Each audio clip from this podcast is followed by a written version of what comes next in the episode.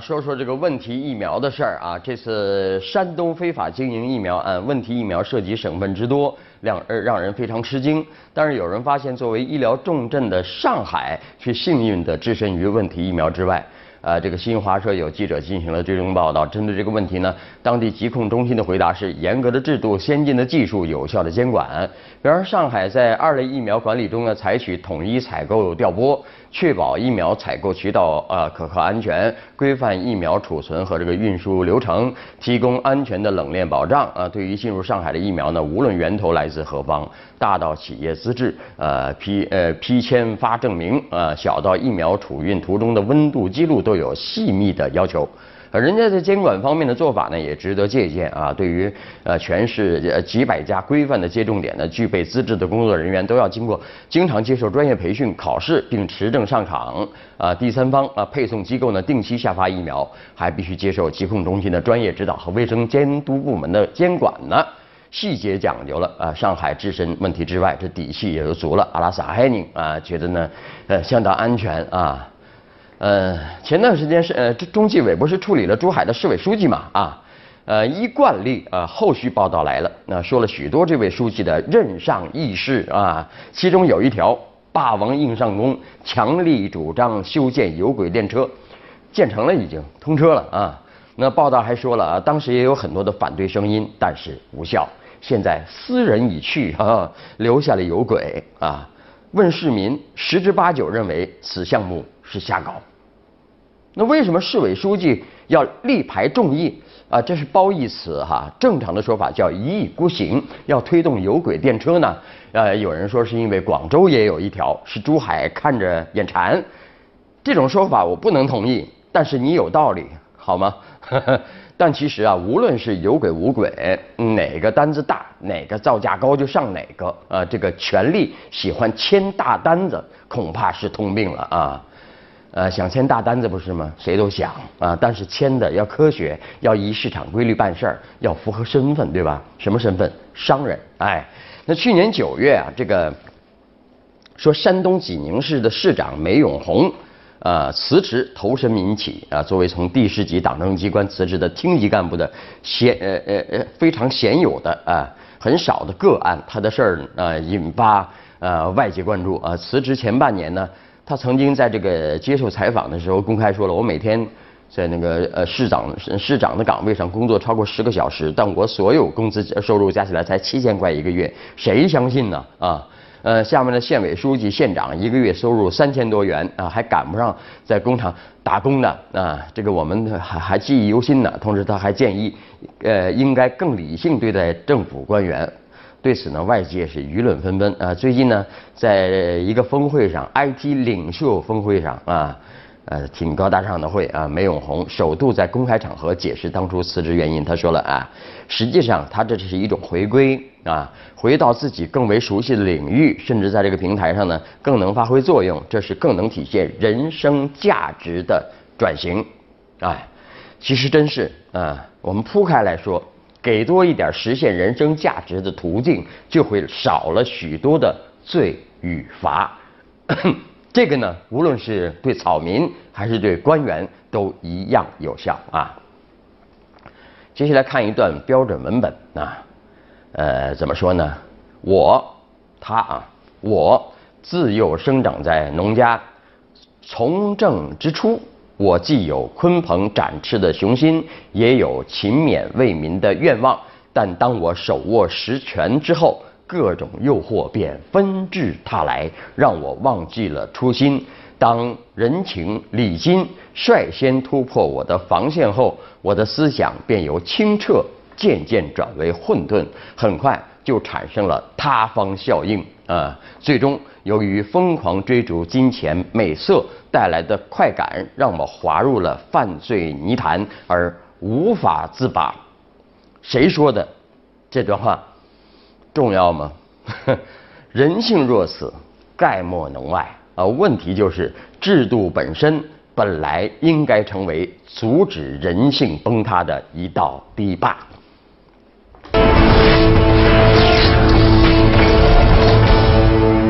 我们接着。刚才的话题啊，其实那个梅永红啊辞职新闻出来以后，人们就对他的呃辞职原因做出了很多的猜测啊。有人认为他辞职是因为公务员工资低，现在又受到多种规定的限制呢，失去了工资之外的福利，当官的魅力减少了。有人认为呢，缘由是官场晋升不易啊，不如商场发挥的余地大。甚至有人猜测，是不是已经得到了该得到的东西，已经到了华丽转身的时候，安全着陆了呢？啊，各种猜测都有。羊城晚报何龙的文章，市长辞职半年多，原因仍成谜，不应该呀，怎么能成一个谜呢？对吧？啊。呃，这个评论说了，呃，对官员收入低，梅永红在提出辞职前就曾经对媒体直言太累了啊，收入低啊，呃，应该是他辞职的原因之一啊。市长辞职具有新闻价值，成为新闻是正常的啊。但当一个市长辞职成谜，并且在半年多后仍然成谜啊，这这成新闻时呢，这就不正常了啊。原因为什么不说一说呢？在万事万物都在变幻不居的今天呢，从从一而终已经不再是成为捆绑忠诚道德的绳索了。在感情上是这样，在职业上也是这样。在常态社会里呢，公务员也是一种职业，呃，只不过是一种稍显特殊的职业。官员的特殊性在于呢，因为手中握有公权力，在当官之前呢，需要经过严格的考核；在当官之后呢，需要面对严格的监督；在离任之时，需要接受必要的审核。啊，除了一些涉及保密的官员之外呢，官员升降去留都属正常范围，只是在政商流动。也也就是官员辞职流向商业机构时呢，为了防止权力转移、挟权经商啊，公务员法规定啊，公务员辞去公职或者退休的，也原来是领导成员的公务员，在离职三年内，其他公务员在离职两年内，不得到与原工作业务直接相关的业呃企业或者其他盈利性组织任职，不得从事与原工作业务直接相关的盈利性活动啊。官员既然不是一种固化的职业，只要避开权力转移的嫌疑，他们辞职转行、辞职下海都应该与一般跳槽没有太大的区别，不应成为众人竞猜的谜题啊！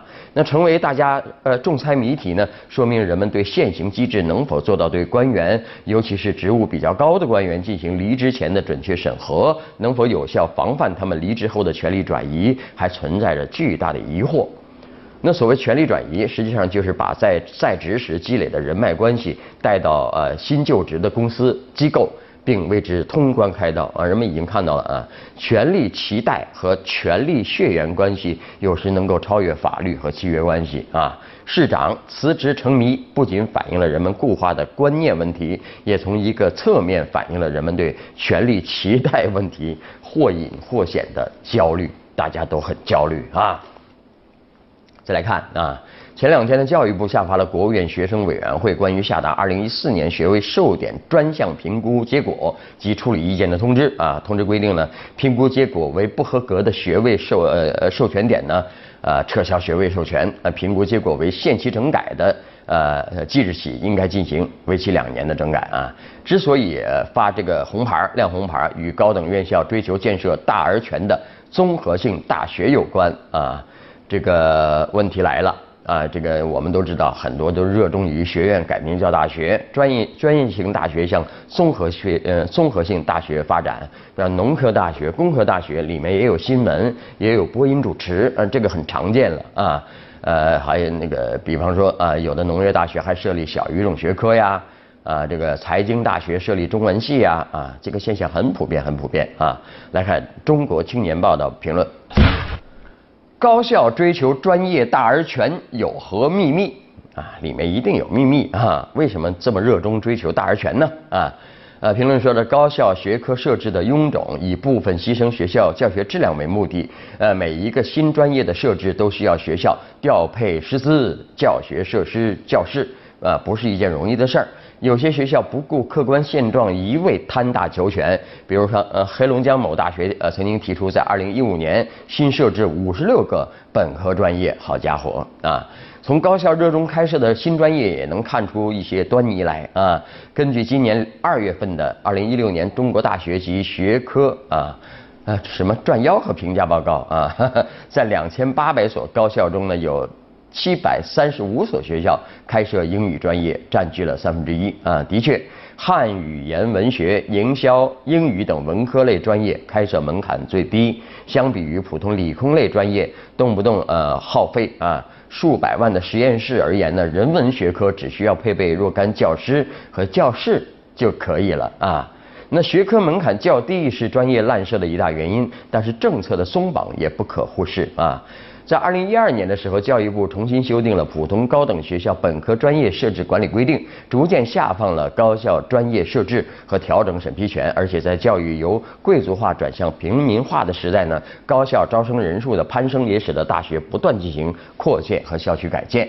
很多大学负债运营，这就使得部分高校为了抢夺生源，争取更多的教育经费，被动设置一些和学校背景无关的专业啊。另外，高校对自己的综合排名也比较重视，设置某些专业呢，可以显著提高学校排名。那不然，对一些专门性大学而言，一些专业呃呃呃一些专业呢是人有我无，排名是必然是吃亏的啊。相关高校应该从源头把关，慎重设置与学校师资不匹配的专业。这类专业一旦设置，由于各学科内部人员利益诉求啊、科研经费等原因，撤销专业就变得极为困难啊。说到底呢，还是逐利驱动，一切都是为了利益。为了谁的利益呢？是为了学生的利益吗？画个问号线啊！稍后你来我往。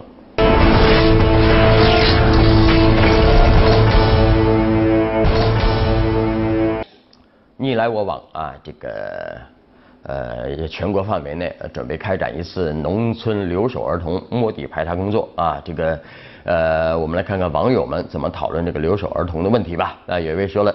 解决留守儿童问题，最好标本兼治。摸底排查只是小小的第一步，真正盘活人口流动，应该把人口流动后面的教育、医疗、社保等根本因素都综合考虑。啊，还有一位说，留守儿童家庭面临的是两难的选择呀，要么在家踏实种地，安于贫困，要么和孩子分开外出打工。解决的办法只能是平衡各地发展。如果县城甚至是镇里的收入和大城市接近，那就可以出远门打工了啊！不不出远门打工，至少一个星期能见一孩子一次也好啊，对吧？平衡均衡发展很重要。如果 真的，如果做工人、做农民能够安身立命啊，那好多问题就不成问题了啊。呃，再来看这个，呃，城里人呃越来越多的方便啊，现在呢方便的人群呢也越来越多啊。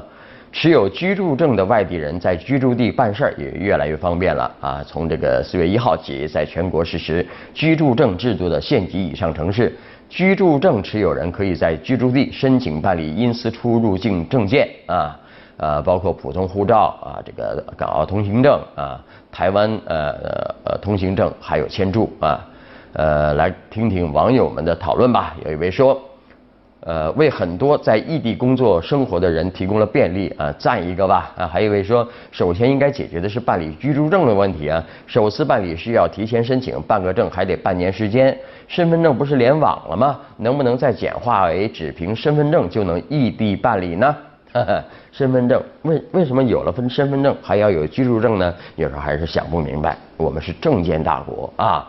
再来看。最近有网友传啊，高锰钢呃烧水壶呢会呃吸出锰，让人变变傻、变痴呆、致癌。